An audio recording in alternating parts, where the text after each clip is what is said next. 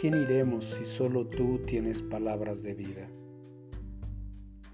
En esta mañana, en el Evangelio de Juan capítulo 14, verso 6, encontramos la siguiente palabra.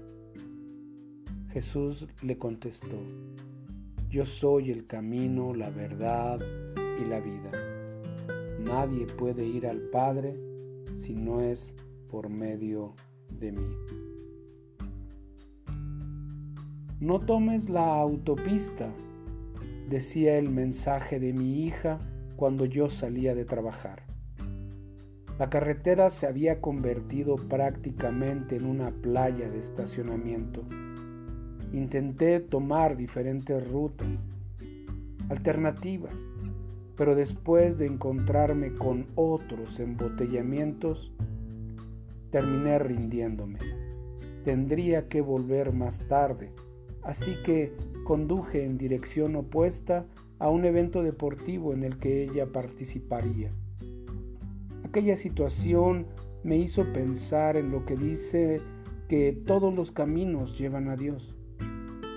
Algunos creen que en el sendero de la bondad y del buen comportamiento los llevará ahí.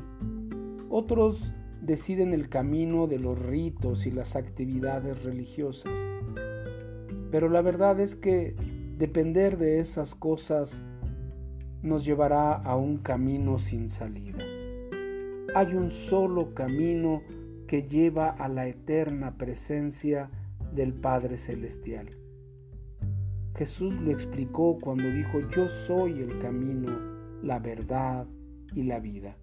Nadie, nadie puede venir al Padre si no es por mí. Jesús estaba revelando que iba a morir para abrirnos la puerta para entrar a la casa de su Padre, a su presencia, a la verdadera vida que Él da para hoy y la eternidad. Evita las autopistas bloqueadas que no llevan a la presencia de Dios.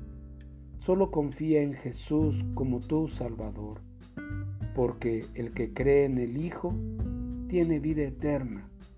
Y si ya crees en Él, descansa en ese camino que el Señor te ha entregado. Es vital saber que solo a través de Jesús podemos ser salvos. ¿Por qué necesitamos agregar más cosas para pretender alcanzar la entrada a la familia de Dios? Señor, gracias por la salvación que solo encontramos en nuestro Señor Jesús.